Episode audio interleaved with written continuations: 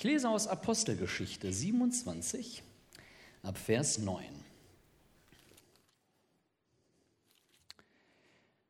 Da aber viel Zeit verflossen und die Fahrt schon unsicher war, weil auch das Fasten schon vorüber war, mahnte Paulus und sprach zu ihnen, Männer, ich sehe, dass die Fahrt mit Unheil und großem Schaden nicht nur der Landung und des Schiffes, sondern auch unseres Lebens vor sich gehen wird. Der Hauptmann aber glaubte dem Steuermann und dem Schiffsherrn mehr als dem, was Paulus sagte. Da aber der Hafen zum Überwintern ungeeignet war, rieten die meisten dazu, von dort abzufahren, ob sie etwa nach Phönix gelangen und dort überwintern könnten, einem Hafen von Kreta, der gegen Südwesten und gegen Nordwesten sieht. Als aber ein Südwind sanft wehte, meinten sie, ihre Absicht erreicht zu haben, lichteten den Anker und fuhren näher an Kreta hin. Aber nicht lange danach erhob sich von dort her ein Sturmwind, Eukratilon genannt. Als aber das Schiff mit fortgerissen wurde und dem Wind nicht widerstehen konnte, gaben wir es preis und ließen uns treiben. Als wir aber unter einer kleinen Insel, Kauda genannt, hinliefen, konnten wir kaum des Rettungsbootes mächtig werden. Dieses zogen sie herauf und wandten Hilfsmittel an, indem sie das Schiff umgürteten. Und da sie fürchteten, in die Südre verschlagen zu werden, ließen sie das Tackelwerk nieder und trieben so dahin. Da wir aber sehr unter dem Sturm litten, warfen sie am folgenden Tag Ladung über Bord, und am dritten Tag warfen sie mit eigenen Händen das Schiffsgerät fort. Da aber viele Tage lang weder Sonne noch Sterne schienen und ein nicht geringes Unwetter uns bedrängte, schwand zuletzt die Hoffnung auf unsere Rettung. Und als man lange Zeit ohne Speise geblieben war, da stand Paulus in ihrer Mitte auf und sprach, Männer, hm, man hätte mir freilich gehorchen und nicht von Kreta abfahren und dieses Unglück und den Schaden vermeiden sollen. Und jetzt ermahne ich euch, guten Mutes zu sein. Denn keiner von euch wird verloren gehen, nur das Schiff. Denn ein Engel des Gottes, dem ich gehöre und dem ich diene, stand in dieser Nacht bei mir und sprach, Fürchte dich nicht, Paulus, du musst vor den Kaiser gestellt werden. Und siehe, Gott hat dir alle geschenkt, die mit dir fahren. Deshalb seid guten Mutes, ihr Männer. Denn ich vertraue Gott, dass es so sein wird, wie zu mir geredet worden ist. Wir müssen aber auf irgendeine Insel verschlagen werden. Als aber die vierzehnte Nacht gekommen war und wir im Adriatischen Meer umhertrieben, meinten gegen Mitternacht die Matrosen, dass sich ihnen Land näherte. Und als sie das Senkbeil abgeworfen hatten, fanden sie zwanzig Faden. Nachdem sie aber ein wenig weiter gefahren waren und das Senkbeil wieder auf, ausgeworfen hatten, fanden sie fünfzehn Faden. Und da sie fürchteten, wir möchten etwa auf felsigen Stellen verschlagen werden, warfen sie vom Hinterschiff vier Anker aus und wünschten, dass es Tag würde. Als aber die Matrosen aus dem Schiff zu fliehen suchten und das Boot unter dem Vorwand, als wollten sie vom Vorderschiff Anker auswerfen, in das Meer hinabließen, sprach Paulus zu dem Hauptmann und den Soldaten, wenn diese nicht im Schiff bleiben, könnt ihr nicht gerettet werden. Dann hieben die Soldaten die Taue des Bootes ab und ließen es hinabfallen. Als es aber Tag werden sollte, ermahnte Paulus, alle Speise zu sich zu nehmen und sprach, Heute schon den vierzehnten Tag wartend, seid ihr ohne Essen geblieben, weil ihr nichts zu euch genommen habt. Deshalb ermahne ich euch, Speise zu euch zu nehmen, denn dies gehört zu eurer Rettung. Denn keinem von euch wird ein Haar des Hauptes verloren gehen. Und als er dies gesagt hatte und Brot genommen hatte, dankte er Gott vor allen. Und als er es gesprochen hatte, begann er zu essen. Alle aber wurden guten Mutes und nahmen auch selbst Speise zu sich. Ja, Lukas schreibt keinen Roman und trotzdem hat es so einen, so einen Romancharakter. Und gleichzeitig ist es ein Bericht und Lukas ist schonungslos. Er erzählt Geschichten, von denen man sich fragt, wieso kommen die so in die Bibel rein? Es ist genau diese Brücke zwischen dem, was Jesus gesagt hat und dem, wie das Leben eines Gläubigen aussieht. Und das ist manchmal ernüchternd, voller Probleme und gleichzeitig so tiefsinnig und ermutigend. Lukas schreibt am Anfang des Johannesevangeliums, dass er sein Evangelium verfasst hat, damit der Leser die Zuverlässigkeit dessen erkennt, worin er unterwiesen wurde. Wir sehen also eine praktische Umsetzung dessen, was passiert, wenn man als gläubiger Mensch unterwegs ist. Wir können aus diesen Berichten, aus diesen Geschichten mitnehmen, dass unser Glaube wahr ist und sehen, wie sich das im Leben eines Gläubigen auswirkt. Und Gott erzählt, trotz dieser völlig nüchternen Schreibweise, seine Geschichte mit den Menschen. Was das Ganze fast zu einem Roman macht, das ist nicht Lukas Schreibstil, das ist Gott, der diese Geschichte so inszeniert. Und Gott erzählt immer wieder Geschichten, die auf die große Geschichte dieser Welt hinweisen, nämlich seinen Heilsplan. Gott rettet. Das sehen wir an Jesus, das ist sein Name. Und dass Gott rettet und wie das aussieht, das drückt er in allen möglichen Facetten unseres Lebens aus, wenn wir darauf achten. Die Menschheit hat sich für einen Lebensweg entschieden ohne Gott. Angefangen im Sündenfall, das tun aber auch immer wieder Gesellschaften, das tun ganze Staaten, das tut das Individuum. Und lebt jetzt im Grunde in einer sehr unruhigen See, voller Tücken und Tiefen. Wobei eigentlich Untiefen das Problem sind, aber nicht alles, was hinkt, ist ein Vergleich. Aber Gott hat diese Welt und seine Menschen, als sie sich entschieden haben, ohne ihn zu gehen, nicht alleine gelassen. Er sandte ihnen ein Rettungsschiff.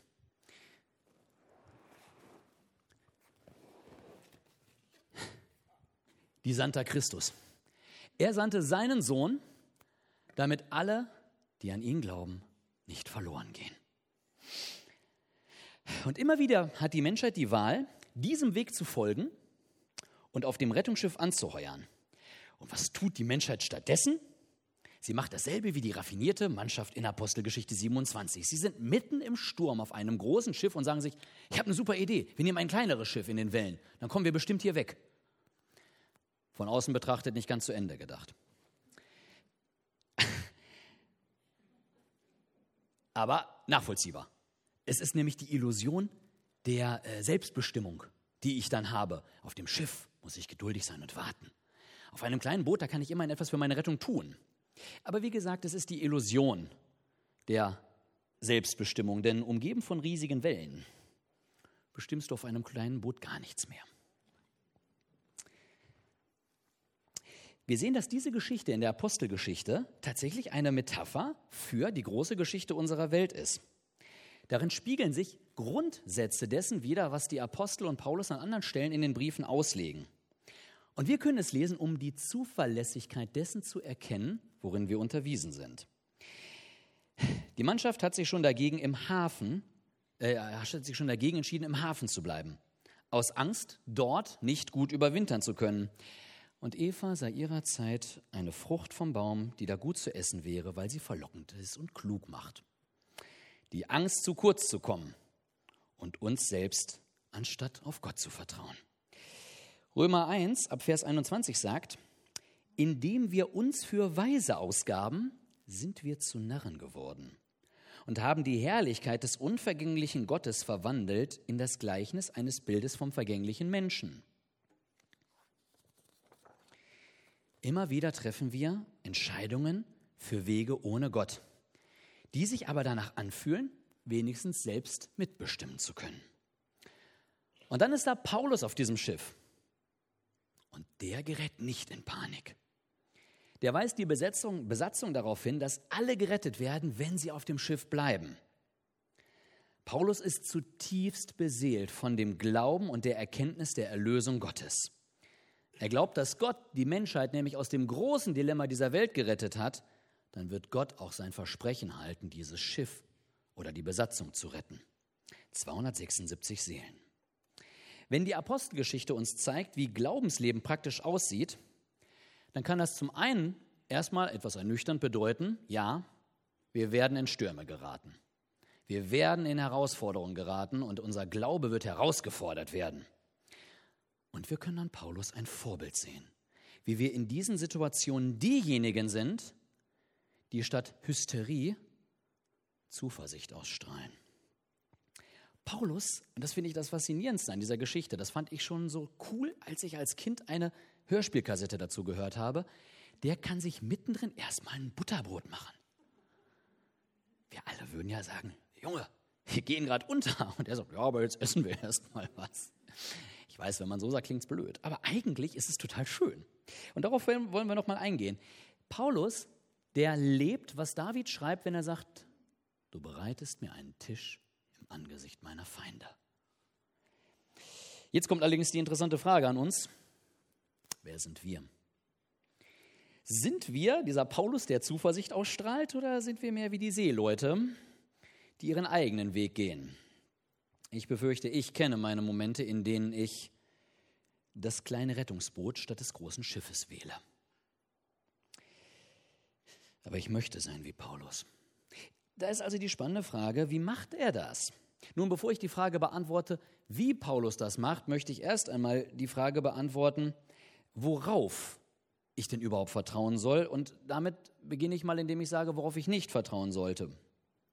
Das ist nämlich menschliche Sicherheit, wie zum Beispiel äh, meine Finanzen, Immobilien, gute Beziehungen. In der Regel beruhigen wir uns aber in Zeiten von Stürmen erst einmal mit menschlichen Absicherungen. Wir rechnen durch, ob alles passt, wir prüfen nach, ob es Menschen gibt, die uns helfen können, etc. Jetzt wissen wir alle, dass diese menschlichen Sicherungen nicht bis zum Ende tragen. Das ist uns bekannt. Jesus sagt äh, in Matthäus 24, 35, Himmel und Erde werden vergehen, meine Worte bleiben bestehen. Oder in den Sprüchen, da heißt es, wer auf sein Reichtum vertraut, der wird fallen wie Laub, werden die Gerechten aber sprossen. Nee, Moment. Wer auf sein Reichtum vertraut, der wird fallen, aber wie Laub werden die Gerechten sprossen. So. Jetzt mal abgesehen davon, dass weltliche Instanzen uns gar nicht helfen können, mal ganz abgesehen davon, ist jemand, der auf seine weltlichen Instanzen vertraut, auch in der Regel niemand, der anderen Zuversicht mitgibt. Wenn jemand mir etwas davon erzählt, wie beruhigt er ist aufgrund seiner Finanzpläne und seiner Anlageberatung, dann macht mich das nicht entspannter dann konfrontiert mich das damit, wie wenig ich mich damit auskenne und ob äh, ich da wohl was versäumt habe. Das ist dasselbe, als wenn man als Erstsemester in der Mathevorlesung sitzt und dann wird die ganze Zeit von einem achtdimensionalen Raum geredet. Und dann sagt der Professor, wenn er die Irritation sieht, stellen Sie sich doch einfach einen n-dimensionalen Raum vor, setzen Sie n gleich 8. Danke auch. Ich sehe das aber bei Schülern, wenn die so ein P in den Augen haben bei einer Aufgabe. Ich weiß, was es, dass es ihnen kein bisschen hilft, wenn ich dann hingehe und sage, also mir, mir fällt die Aufgabe leicht. Ja, jemand, der auf weltliche Instanzen setzt, ist interessanterweise nicht jemand, der mir von außen in dem Moment Sicherheit verleihen kann.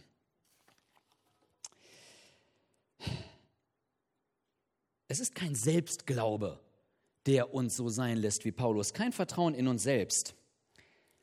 Es ist gerade andersherum.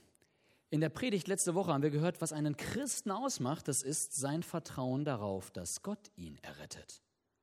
Und dann, dann können Menschen mich sehen und sagen, okay, der hat eigentlich überhaupt keinen Grund, zuversichtlich zu sein und ist es trotzdem. Das will ich auch haben. Es ist Glaube an Gott und nicht an mich selbst. Theoretisch. Aber wie werde ich praktisch zu so einem Lotsen wie Paulus? Man könnte jetzt einwenden und sagen, ja, Moment, Moment, Paulus hat vorher einen Engel gesehen. Wenn ich einen Engel gesehen hätte, dann wäre ich auch ganz anders zuversichtlich dabei. Nun, das möchte ich in Frage stellen. Ich glaube nämlich tatsächlich, dass, wenn uns der grundsätzliche Glaube an das Übernatürliche fehlt, dann werden wir das Übernatürliche oft gar nicht als solches interpretieren. Das Volk Israel wandert trockenen Fußes durchs Rote Meer und zweifelt permanent an Gottes Möglichkeiten. Petrus steigt zwar aus dem Boot und ging schon auf dem Wasser und wird im Angesicht größerer Wellen plötzlich unsicher, ob das denn überhaupt geht und geht unter.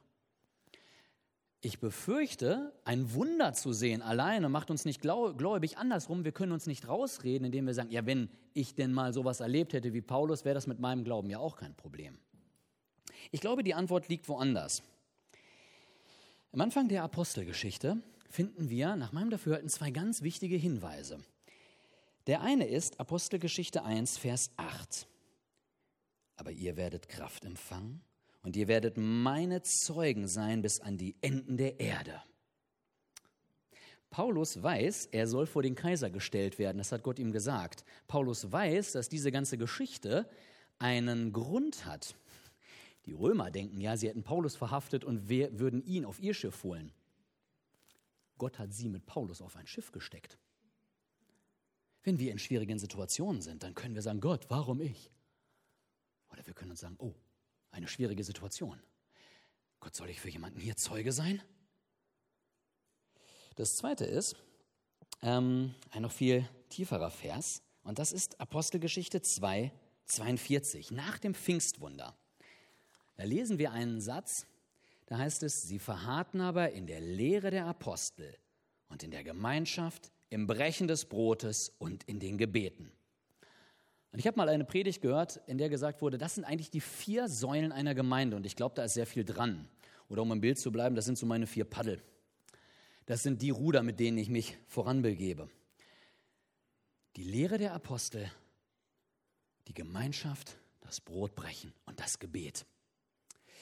Ihr Lieben, ich befürchte, ähm, es ist nicht damit getan, physisch am Sonntagmorgen anwesend zu sein. Ich glaube, in der Lehre der Apostel bleiben, das geht tiefer. In 2 Timotheus äh, 3, Vers 14, da schreibt Paulus an Timotheus, Du aber bleibe in dem, was du gelernt hast und wovon du überzeugt bist. Alle Schrift ist von Gott eingegeben und zur Lehre und zur Überführung, zur Zurechtweisung, zur Unterweisung in der Gerechtigkeit, damit der Mensch Gottes richtig ist, für jedes gute Werk ausgerüstet. Ich überspringe ein paar Verse. Denn es wird eine Zeit sein, da sie die gesunde Lehre nicht ertragen, sondern nach ihren eigenen Begierden sich selbst Lehrer aufhäufen werden, weil es ihnen in den Ohren kitzelt und sie werden die Ohren von der Wahrheit abkehren und sich Fabeln hinwenden. Hm, was unsere modernen Fabeln sind, da kann jeder selber interpretieren. Ich neige dazu, äh, von unseren Nachrichten zu sprechen. Ich habe äh, mal einen Comic gesehen, da sitzt der eine vorm Fernseher und der andere hat die Bibel auf und der vorm Fernseher schreit, wir sind verloren und der in der Bibel, wir sind errettet. Und da ist eine ganze Menge drin. Ja, von uns sagt keiner mehr, äh, ich glaube irgendwelchen altgriechischen Fabeln und Mythen. Aber wir glauben bisweilen schon sehr ungeprüften Aussagen. Wir haben eine ganze Menge Trends in unserer Gesellschaft. Und ich glaube, wir sind herausgefordert, dem entgegen zu sagen, ja, obwohl ich mich dann vielleicht hier und da unbeliebt mache, lasse ich mich nicht einfach darauf ein, nur weil es gerade die Mehrheit glaubt. Es gibt solche Fabeln wie äh, den Genderismus wo wir, glaube ich, herausgefordert sind, an der gesunden Lehre festzuhalten. Aber dabei sind wir ja nicht allein. Unser zweites Paddel, das ist unsere Gemeinschaft. Wir können und sollen den Glauben nämlich nicht alleine leben. Ein äh, Paddel mit, äh, ein Ruderboot mit mehreren Leuten fährt nicht nur schneller, es bleibt auch im Gleichgewicht. Prediger 4, Vers 12 sagt, einer mag überwältigt werden, eine zweifache Schnur reißt nicht leicht in zwei, nee, einer mag überwältigt werden, zwei können bestehen, aber eine dreifache Schnur reißt nicht leicht in zwei. Und das Spannende daran ist, Gemeinschaft heißt in diesem Fall ganz häufig Hilfe annehmen. Paulus selbst bittet darum, dass man für ihn betet. Er denkt gar nicht, ja Moment, ich bin ja der, der für die anderen betet und sorgt und sie mit guten Schriften versorgt. Paulus selbst bedarf der Fürbitte. Wir gehen sogar noch einen Schritt weiter. Jesus nimmt Hilfe an, als er das Kreuz nach Golgatha trägt. Da kommt Simon von Kyrene und hilft ihm, das zu tragen. Also Jesus selbst lebt aus, was Paulus schreibt, einer trage des anderen Last. So erfüllt ihr das Gesetz Christi. Wir brauchen also keine Scheu zu haben, uns helfen zu lassen und um Hilfe zu bitten. Oder, um in unserem Bild zu bleiben, wie heißt es in dem alten Klassiker, im Schiff, das sich Gemeinde nennt, muss eine Mannschaft sein sonst ist man auf der weiten Fahrt verloren und allein. Ein jeder sehe, wo er steht und tue seine Pflicht. Wenn er seinen Teil nicht treu erfüllt, gelingt das Ganze nicht. Und im Gebet, im Gebet, da zeigt sich dann unser Glaube. Und zwar genau dann, wenn wir beten und erstmal nichts passiert. Genau dann zeigt sich unser Glaube und genau da reift unser Glaube. All diese Aspekte machen uns bereit, im Sturm den Kopf überm Wasser zu halten. Und dann haben wir da noch das Brotbrechen. Erlaubt mir mal, dass ich zum Thema Brotbrechen ein bisschen mehr aushole. Wir haben ja unsere Abendmahlspraxis und ich befürchte, ich werde, äh, es ist ein sinnloses Unterfangen zu versuchen, unsere Abendmahlspraxis zu ändern. Das sehe ich ein. Aber ich möchte uns einen Gedanken mitgeben, was das angeht. Vielleicht renne ich bei dem einen oder anderen offene Türen ein, vielleicht treffe ich bei dem einen oder anderen aber auch in Schwarze. Für mich hat das Abendmahl ein bisschen was von Kaffee trinken nach einer Beerdigung. Ich war ein Jahr lang im freiwilligen sozialen Jahr in der Jesusbruderschaft in Volkenroda und habe da ein ganz anderes Abendmahl kennengelernt, ein liturgisches Abendmahl. Und mir ist aufgefallen, dass ich aus diesem Abendmahl sehr viel erfrischter und gestärkter rausgegangen bin. Und habe mich gefragt, woran das liegt. Ich glaube, es liegt, ob jetzt bewusst oder unbewusst, an einer Überinterpretation von dem, was Paulus in 1. Korinther 11 schreibt, dass man nicht unwürdig das Mahl nehmen kann. Das hat für mich so in meiner freikirchlichen Erfahrung zur Folge, Abendmahl bedeutet in erster Linie, dass ich mich mit meiner Sündhaftigkeit auseinandersetze, um nicht unwürdig das Abendmahl zu nehmen. Aber kann ich denn durch eine bußfertige Haltung würdig werden und dann habe ich die Erlaubnis, das Abendmahl zu nehmen? Ist es nicht andersrum, dass das, was das Abendmahl ausdrückt, mich würdig macht? Und dass wenn ich das glaube, ich würdig werde. Und trotzdem ist meine Erfahrung, dass man sich effektiv vor allem mit sich selbst und seiner Schuld beschäftigt. Jesus sagt, dies ist mein Leib, der für euch geopfert wird. Also klingelt bei seinen jüdischen Hörern, dass da an die Opfer aus dem Alten Testament, dass, dass dazu Bezug genommen wird. An welches Opfer denken wir dann wohl? Ja, bestimmt doch das Sühneopfer. Aber das einzige Opfer, das gegessen wurde, das man danach verspeist hat, das war das Freudenopfer. Und dann sagt Jesus, trinkt mein Blut. Und das war den Juden verboten, denn im Blut ist das Leben. Nun, wenn wir das Abendmahl nehmen, bin ich dann überwiegend bei meinen Sünden? Oder kann ich schmecken und sehen, wie freundlich der Herr ist? Kann ich Freude und Leben in dem Moment in mich aufnehmen? Und hier kommen wir zurück zu unserem Predigtext, weil Paulus, der blieb wie die ganzen Apostel täglich im Brotbrechen. Und ich glaube, Paulus tendierte zu zweiterer Auslegung des Abendmahls. Paulus hat bei jeder Mahlzeit, auch hier im Schiff, beim Brotbrechen, voller Freude daran gedacht, dass er erlöst ist.